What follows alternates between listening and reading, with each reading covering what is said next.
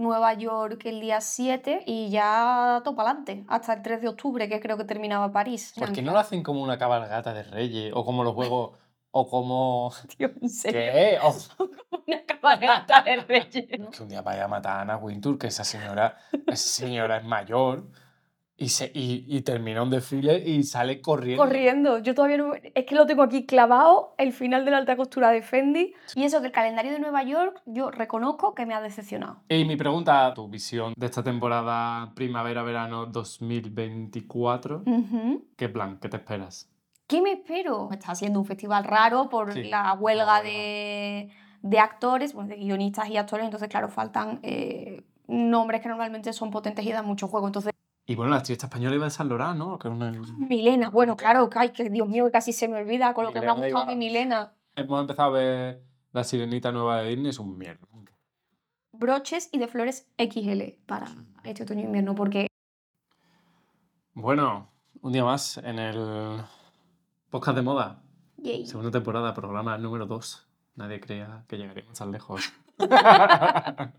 pues la verdad, con la de cosas que tenemos encima, es un logro, ¿eh? Ojo, Un programa que cumplimos a las dos semanas tal y como dijimos.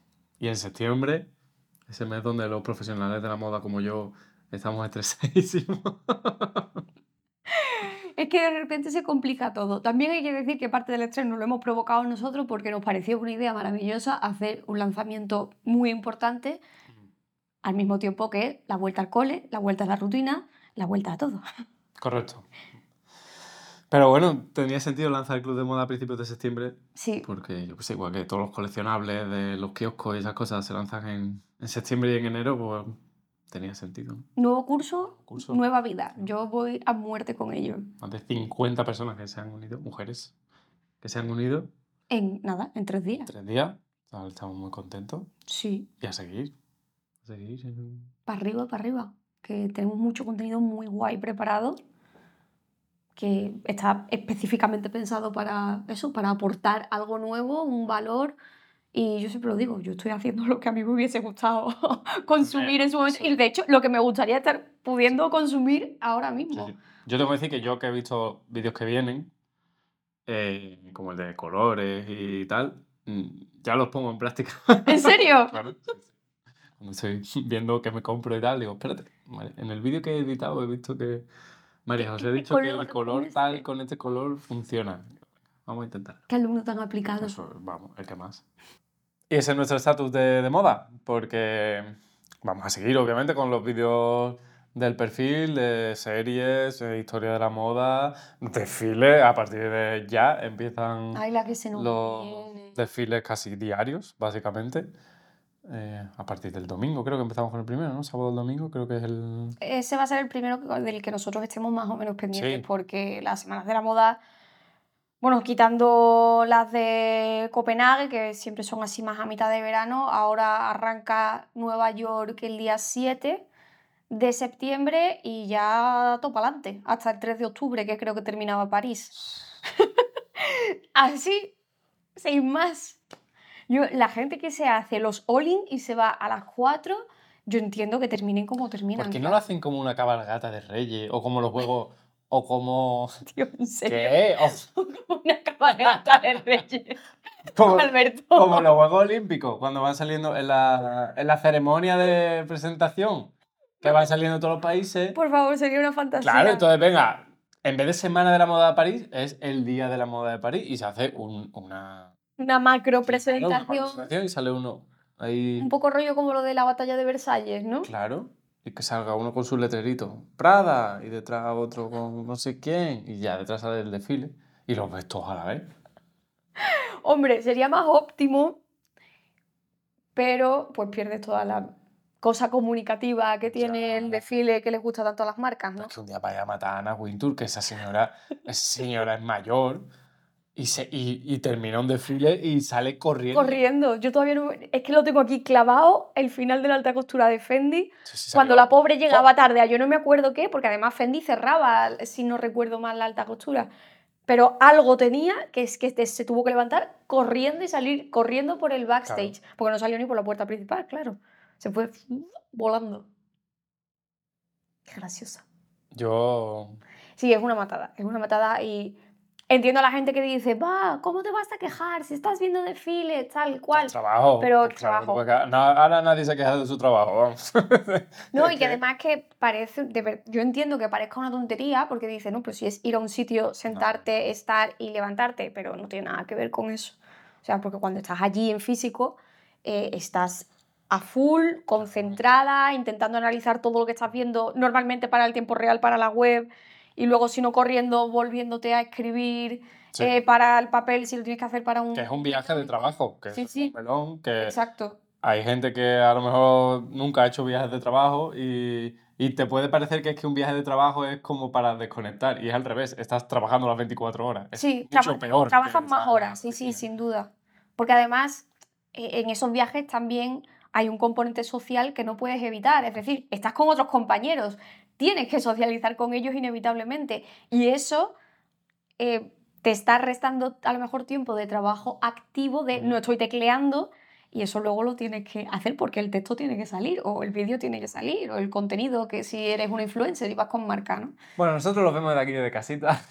Tranquilo. Que también es una matada, ojo, una cuidado, matada. porque de repente se te juntan tres, cuatro así muy gordos que sabemos que queremos hacer la, Crónica. la crónica, es como, bueno, espérate, ¿cuándo edito? ¿Cuándo grabo? ¿Cuándo? Sí. Esto- eso, contando con los retrasos además, que hay, que hay siempre. Mm. Porque lo de los retrasos de los desfiles yo es algo que sigo sin explicarme. ya es una costumbre, ¿no? Ya te sorprendes cuando no tardan media hora en empezar. Sí, justo. Y te dice tú, chu, que empieza. Claro, que, está- que está empezando ahora. Sí, sí, sí, eso yo no lo entiendo. Y pasa incluso cuando ya lo tienes todo previsto, que eso es a mí algo que me, que, que me cuesta mucho eh, entender. Y en sitios, pues, por ejemplo, como IFEMA, con Mercedes-Benz Fashion Week Madrid, es siempre más propicio que pase, ¿no? Pues tipo, si al primero del día le ha pasado lo que sea y va con... y, y empieza 15 minutos Claro, tarde, tarde. eso ya luego se va acumulando y desde las ocho y media pues no empieza hasta las nueve y media de la noche. Como ha pasado alguna vez, sales de IFEMA que ya no sabes ¿Dónde vive? dónde vives total. Pero bueno, se vienen unas semanas divertidas. Llamémoslo así. Sí. que sí, que sí. Y eso que el calendario de Nueva York yo reconozco que me ha decepcionado. Sí, que están los cuatro de siempre y poco más, ¿no? No, pues ni siquiera Ni eso. siquiera eso. O sea, por ejemplo, Michael Kors Collection, que es un buque insignia de desfilar en la Semana de la Moda de Nueva York, pues no está. O sea, era otra cosa, pero no está dentro del calendario oficial de desfile de eh, est- estas personas desfilan este día a esta hora en este sitio. No están. Y no sé muy bien qué están haciendo con la Semana de la Moda de Nueva York, la verdad. Pero a mí me está dando un poco de pena ver cómo va perdiendo lustre. Y sé que la están intentando, mm, por lo que veo de viajes de eh, influencers, influencers españolas que se van para allá, tal, están intentando reavivar aquello, pero yo no veo... No, no sé, no lo sé. Me faltan los grandes nombres que había antes. Pero es una cuestión, ¿crees que es una cuestión de talento o de geográfica a lo mejor? Es decir, Londres, París y Milán están relativamente cerca. Cerca. Nueva York no. No. Eh, no sé, o, una- o todo, ¿no? Una suma de todo. Es una conjunción, pero luego, por ejemplo, las, eh, las revistas norteamericanas tienen muchísimo peso luego a la hora de, de sentar cátedra en materia de tendencia. Pero porque los americanos consumen como animales. Sí, El otro día vi un gráfico de, eh, creo que era de Facebook, Instagram y tal, y era consumo medio de un usuario mm, de publicidad y tal, y estaban eh, Europa, tal, más o menos igual, y Estados Unidos como disparado. cuatro o cinco veces más que un ciudadano europeo medio. Curioso. Y tú, ¿qué tanto te ha comprando o qué? Con- eh, hay mucho, mucho consumo de ropa. De hecho, eh, cada vez que se habla de moda sostenible, Greenpeace y similares, hace cualquier tipo de informe, normalmente se mide mucho el consumo de eh, estadounidense, porque es que, claro, es muy llamativo y te engrosa el número, Claro. te queda aquello como más, eh, más vivo, ¿no? Pero bueno, por ejemplo, Dana Thomas, en el libro este de Fashionopolis, que hablaba del fenómeno de la moda rápida, un libro súper recomendado, eh, también, eh, o sea, tocaba un poco a nivel global, pero había mucha parte de historia de, de Estados Unidos. Esto también con la empresa de Levis y demás, ahí había bastante jaleito. Total, que vamos a empezar más o menos tranquilos con Nueva York y luego ya se viene. Se viene, porque sí, Nueva York tranquilito, Londres bueno, más o menos. Lo que pasa que, claro, está aquí Mercedes-Benz Fashion Week Claro. Madrid, que Vamos a estar ahí también. vamos a estar a full allí y claro, eso, eso hace que el ritmo varíe un poco y ya enganchamos esa que se superpone con Londres, eh, casi directamente con Milán y ya luego París. Milán que creo que es el calendario más eh, grueso en los, últimos, en los últimos años, que se ha sumado un montón de Mucha gente gente, ¿no? un montón de gente. Y es verdad que Milán es muy intensa. Yo al principio, ahora mismo no sé cuántos días dura, pero lo- cuando he estado la recuerdo siempre no excesivamente larga, no es tan larga como París, pero sí muy cargada todos los días. O sea, de no parar, de estar desde por la mañana hasta por la noche dando bandazos de un sitio a otro para ver los desfiles. Y muchísima información en muy poco tiempo. Y París había días que tenía como un poco más, más de chill. Bajón no, chill, no es lo mismo. Son, quiero decir, de intensidad, no de calidad. Ah, vale. Entonces te lo compro. Sí, pero uno le gusta lo que le gusta. Me Total. parece maravilloso. Pues está bien, porque este era el tema del que en la escaleta teníamos el último y es con el que hemos puesto el primero. No, lo teníamos el primero. Lo que decíamos era que iba a durar poco, pero todos sabemos ya, los que estamos aquí, sabemos que eso no pasa, no sucede. Llevamos 10 minutos, no está mal. Podría ser, Podría ser peor. Bastante peor. Siempre podría ser peor. Y mi pregunta, ya para ir cerrando el tema, tu visión de esta, de esta temporada primavera-verano 2024, Ujú. ¿qué plan? ¿Qué te esperas? ¿Qué me espero? Vamos a Ostras. seguir teniendo poco, entre- siempre entre comillas, y hablando de, los gran, de las grandes firmas, porque siempre sabes, las las más, más modestas, entre comillas y tal, siempre Sí. arriesgan un poco más y tal, pero Sí, más hablamos de tienen las- menos que perder. eso es. Chanel, Prada, Bottega, bla, bla, Mm. bla. Vamos a seguir ahí, aguantándonos un poquito de no hacer locuras. Buena pregunta. Mm, Mira, triple, triple, que te voy a guardar el clip para Ya, el podcast de cuando acaben todas ya, por eso te estoy odiando ahora a muerte. Nadie espera que sea un oráculo. ¿Cuál es tu apu- Es una apuesta. Diría que sí, pero van a ir abriendo un poquito la mano. Ajá. Tengo la sensación, porque viendo los números, informes, eh, las cosas que ya se están colando de otoño-invierno en las tiendas de moda rápida, que eso también da eh, bastante pulso sobre el consumo masivo, evidentemente, que no es lo mismo que se agote algo en Prada que que se agote en, en Zara o en H&M, como es lógico. Todo sigue por esa línea de sencillez, de mm, ir construyendo... No, ir co- ir construyendo un fondo de armario no, porque el fondo de armario varía de persona a persona, pero bueno, todo más o menos 90, minimalista, sencillito, algún toque dos mileritos, pero yo creo que van a abrir un pelín la mano, porque si algo nos ha enseñado el último fenómeno del Barbiecore, por lo menos a nivel comunicativo, que luego vimos que entiendo tampoco era la repanocha, pero creo que la gente vuelve a necesitar un poquito de alegría que igual en invierno cuesta más encontrar.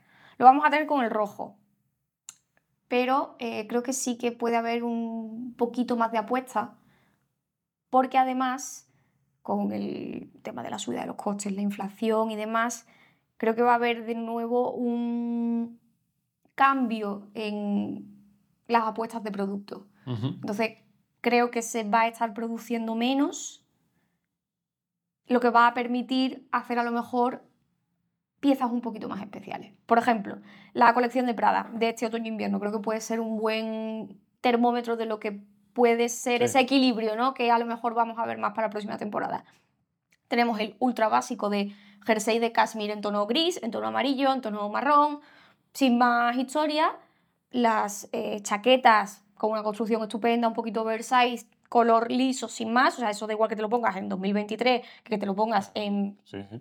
mientras no haya un apocalipsis, todo en orden. Pero de repente las faldas, y lo que tienen ahora mismo en línea de esta primera tirada de, de otoño-invierno, son unas faldas cargadas de fantasía. O sea, y además, de- de- si las tocas, vete a cualquier tienda de Prada y entra, tócala y si quieres te vas. No hace falta que hagas mucho más. Hola, Vengo a a tocar tocar. una falda. ¿Puedo? Chuki, chuki. Adiós. Porque te juro que es brutal, porque es la organza con las flores, con... Claro, es que se te cae la baba. Claro, O sea, si sintonizas con eso, se te cae la baba. Entonces, hay a lo mejor tres, cuatro faldas ahora mismo eh, en la colección en venta, pero claro, a un precio además Sí. tremendo. Entonces, creo que ese equilibrio es el que les va a permitir eh, seguir apostando por una línea segura, pero abrir un poquito más la mano a la fantasía, que nos hace falta un poquito más de alegría a la hora de vestir. Porque yo vuelvo a ver a la gente un poco triste.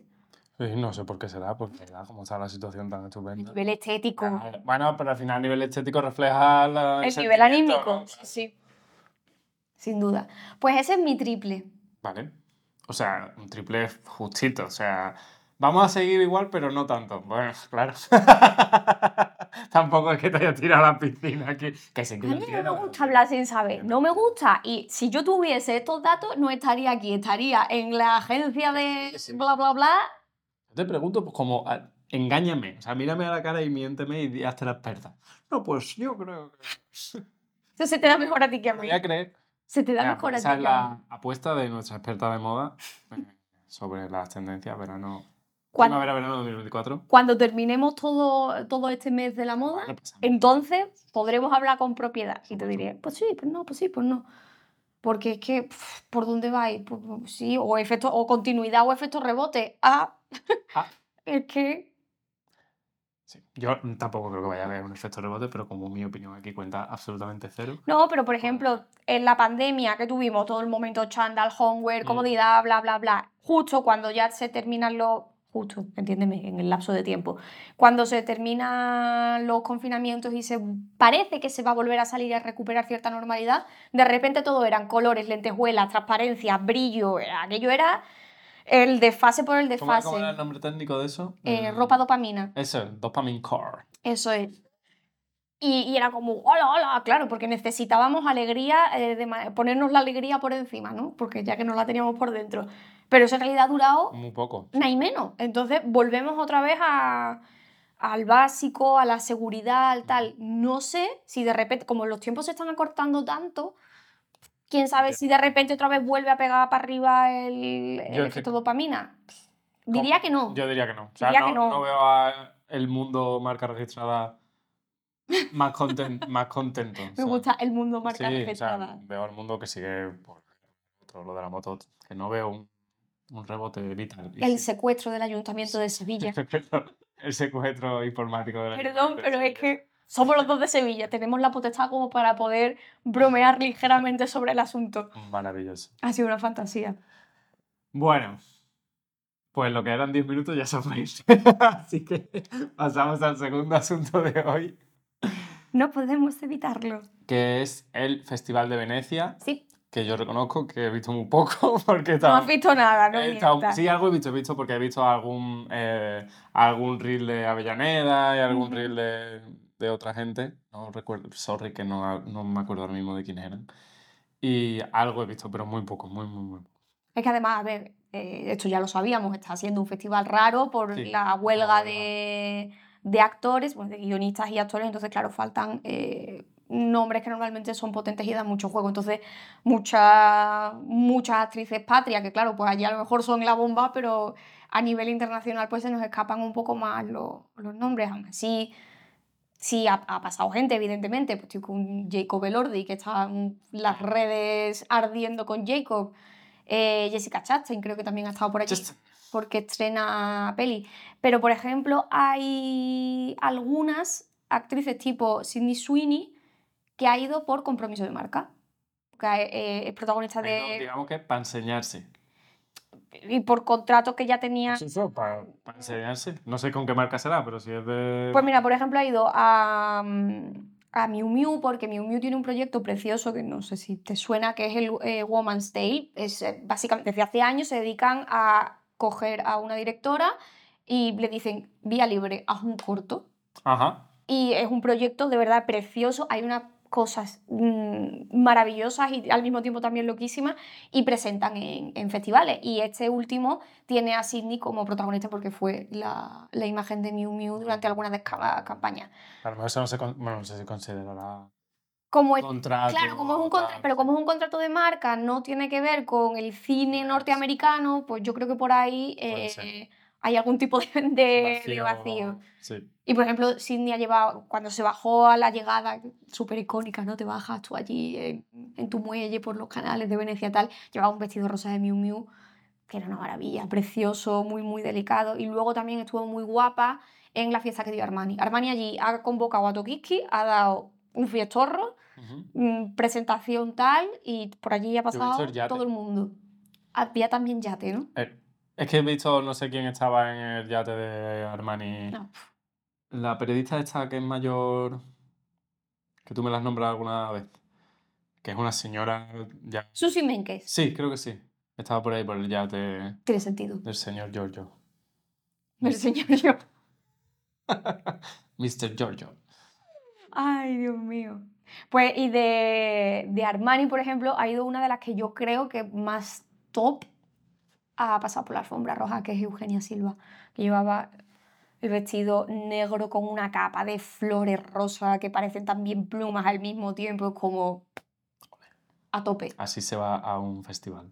A mí me ha gustado mucho. Esto son percepciones personales, evidentemente, pero creo que tiene la dosis justa de clasicismo como para que el vestido no pase de moda y guste de manera general, pero con el puntito dramático y de teatralidad que, hombre, que aún normalmente también se espera, ¿no? Del entretenimiento de este tipo de alfombras rojas. A mí me ha encantado. A ti la que más te ha gustado ha sido Georgina. Georgina, muy fan de Georgina. eh, muy fan. Es verdad que es de las pocas que he visto y he dicho, bien, así sí. A tope, Georgina. Te puede salir mejor, te puede salir peor. Yo ahí no entro, eso es subjetivo de cada uno, pero hay que darlo todo. Sí, sí, no, o sea, el compromiso ha sido total. Y es verdad que yo no había caído, pero eh, también se lo he visto a alguien, ahora mismo no recuerdo. Puede que haya sido a Carmen Santaella, puede ser, puede ser que haya sido a Carmen. Eh, que en realidad es verdad, el look parece un homenaje al que llevó Julia Roberts en Pretty Woman, acuérdate, el vestido rojo con los hombros al descubierto, los guantes blancos, da todo el, da todo el recuerdo. Te creo. Y además, como lo ha hecho Vetements, Vetements, como quieras pronunciarlo, que siempre han sido muy dados a este tipo de eh, juegos, Mm. homenajes, eh, mm, revisitar los clichés sin, sin intentar huir del cliché, pues mira, me cuadraría todo, la verdad. A mí me ha gustado mucho también. La he Ah, visto ahí a tope de power. Sí, sí. O sea, sin dejar indiferente, que es lo que Mm. buscamos. E Isabel Huppert. Isabel Huppert iba No lo he visto. Ah, me encanta. Iba de Valenciaga, porque tienen el, el contrato, iba con un vestido plateado de flecos, pero a mí es que Isabel Huppert se ponga lo que se ponga prácticamente, o sea, no vale. Nos lleva al eterno debate de es, eh, muchas veces de es la ropa o la prenda lo que nos enamora. O la persona, ¿no? Yo es que la verdad, Eso, la persona. yo, yo es que quiero envejecer como esta señora, claro, o sea, yo de mayor quiero ser como ella. Te la voy a poner. Es que no se puede ser más cool que esta persona, o sea... A mí tampoco te creas que me mata, ¿eh? Eh, Está bien. Bueno, sin más. O sea, luego a nivel personal no sé cómo será la señora, pero yo a nivel estético... Estético, Me gustaría envejecer como esta persona. Porque me parece una fantasía y creo que es muy guay porque no se viste como se han vestido hasta ahora históricamente las señoras Así, eh, pues, a cierta edad. Entonces mola, mola ver algo distinto. O sea, yo estoy muy a favor de que todo el mundo tiene derecho a liarla. Pero aliar. No, que no es el caso, que no. Que no estoy diciendo que sea el caso. Que, no estoy diciendo- que muchas veces cuando alguien de un, de un, de un sector, no, me sale sector, de un colectivo, Ajá. es una palabra también que está un poco ya, pero bueno. De un segmento de Sí, un población. montón de población que normalmente no ha hecho algo, lo hace y lo hace mal, como que se le critica como, ves, no tendría que haber hecho... No tendría que haberse No, salido no. de la norma. Se trata justo de eso, de que todo el mundo tiene que tener la oportunidad de liarla pardísima. Y que no pase Que nada. no pase nada. Ahí- O sea, que no haya consecuencias. Claro, claro. Ah, bueno, calla, que se me olvidaba. Otra que se ha comentado Ah, Olivia mucho, Palermo, Olivia sí. Palermo. Esto sí lo he visto. Olivia Palermo de Tamara Ralph. Rosa, cursi como es ella, pero es que claro, es como es ella y con unas mangas también muy dramáticas y muy divinas. O sea, me ha gustado, me ha gustado mucho también. Y. Y Timoteo no ha ido porque estaba morreando con Kylie Jenner. Timoteo no ha ido porque estaba dándole a lo que viene siendo el músculo no sé cómo llamarlo. No hace falta que especifiquen más. Y bueno, la artista española iba de San Lorán, ¿no? Que una... Ay, Milena, bueno, claro, que, ay, que Dios mío, casi se me olvida con lo Milena que me ha gustado iba... mi Milena. Sí. Iba también divina, divina, divina, porque creo que Laurent, el, el Laurent de ahora y ella hacen un, un match perfecto, encaja mucho con el rollo oscuro gótico de Milena y me encantó el vestido, la verdad. Me flipó, o sea, chapó. Lo que no he visto en el festival, y fíjate que si hemos visto más en otros sitios, ha sido vestidos de Schiaparelli. Ha habido mucho Armani, por razones obvias, también ha habido Prada, ha habido algún Miu Miu por ahí suelto, eh, pero de repente Schiaparelli no ha estado en el Festival de Venecia. ¿Dónde están los ¿Dónde está? Schiaparelli? Se han escapado. Bueno.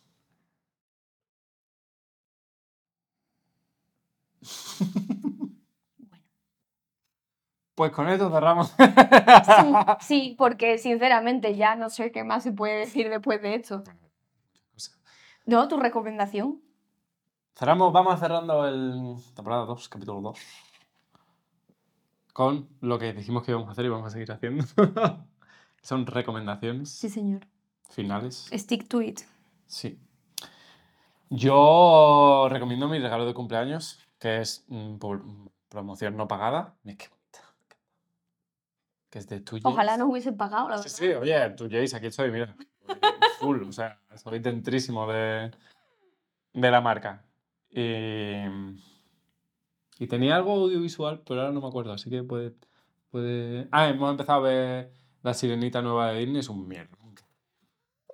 No, no estoy Es- de acuerdo, ¿eh? alargado innecesario. Vamos, innecesario no. Inne- lo más innecesario que he visto yo en mi vida, que esa película dure dos horas y media, vamos. Estoy de acuerdo. Vale. Pero tampoco es tan terrible. Hemos visto cosas. Flash el otro día era bastante peor que esto, ¿eh?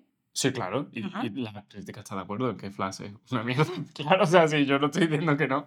Claro, claro. Sí, sí. Vale. El tema es eso, que mm, tengo un niño, he visto La Sirenita últimamente varias veces y la he visto con bastante más interés, La Sirenita original, que la película de ayer que me levanté y me fui porque me estaba aburriendo como una otra, vamos. Ya, ya, a ver, es que es complicado, es difícil. Es muy, muy, muy difícil. ¿El qué? Reinventar algo que además está tan clavado en la nostalgia y en la mente de muchas personas. No puede hacer que dure dos horas y media. Bueno, para otro tema, para otro podcast. ¿Qué os parece? La, la ca- la canción de Eric podemos eliminarla, estamos de acuerdo en Uf, ello. estaba parte de la ciudad. Bueno, venga. Yo ya me levanté y me fui, así que no sé lo que pasa después, pero... sí, Pero no dejas de hablar de ello, ¿eh? sí, a tope. Em, Bueno, yo voy a hacer una recomendación de moda, parte concreta, parte general. Es decir, los broches de flor de Zara, broches y de flores XL para este otoño e invierno, porque eh, cada vez que me las pongo caen no sé cuántos de preguntas de, oye, y eso, oye, y tal. Y me he dado cuenta de que son un recurso maravilloso. A ver, no estoy descubriendo aquí nada extraordinario, pero siguiendo esa línea de básicos eh, que te duren mucho tiempo en el armario, pues con este tipo de eh, inversiones un poquito más accesibles, Sí. según el rango de precio que te quieras gastar, pues te pueden ayudar a darle un nuevo aire al, al estilismo. Entonces, estoy muy dentro de tanto de las flores XL como de los broches para esta temporada. Esa sería una recomendación. Y luego en el plano audiovisual, evidentemente, porque la acabo de ver, Scream. O sea, es que estoy. Es que estoy encantada. Yo sé que si tengo que recomendar una película o algo audiovisual, debería ser algo mucho más elegante, más elevado, eh, no tan mainstream, porque, oh Dios No, no mío, somos- el mainstream. No somos muy mainstream y no nos avergonzamos de ello ni un poquito. Yo sí he tenido épocas de avergonzarme de ello porque me han hecho tener que avergonzarme de ello por el contexto. Yo en según qué sitios no podía decir que a mí me gusta Scream o que me parece una fantasía. A tope con todo lo mainstream. O sea, es que estoy encantada después de verla. Porque no, nunca va a ser mejor que la primera, pero es que a mí todos los chistes de recurrencia interna y de todo lo meta y hablar de las reglas de películas que luego aplicas, pero luego te... Es que me fascina. No puedo, me encanta, me encanta Scream, me encanta la saga, así que a tope con la última película. Ea, pues es- terminamos con nuestro ratito de off topic, que está bien, no hay que estar todo el día hablando de, No. de moda, un poquito de off topic. Y volvemos en dos semanas si hemos sobrevivido a esto que nos viene. A, a Fashion Week. Madrid, sí, hombre, nos lo vamos a pasar Y, eh, muy bien. Nos comentarás tu experiencia en Madrid. Sí, porque además voy a hacer, creo que de Todo. todo. Y bueno, pues ya veremos si, traen, si lo mismo nos traemos a alguien aprovechando que, que va a estar por allí, que nos cuente de la parte interna. Cosas de backstage. O no, no lo sabemos, porque aquí vamos improvisando todo el día, todo el día. Sí, el podcast de moda es la parte más Freestyle. freestyle de, de moda. Es el universo de moda, en realidad, más, más, más cercano a la vida real y a cómo trabajamos en el día a día. Pues muchas gracias por estar un día más por aquí y nos vemos en dos semanas. Adiós.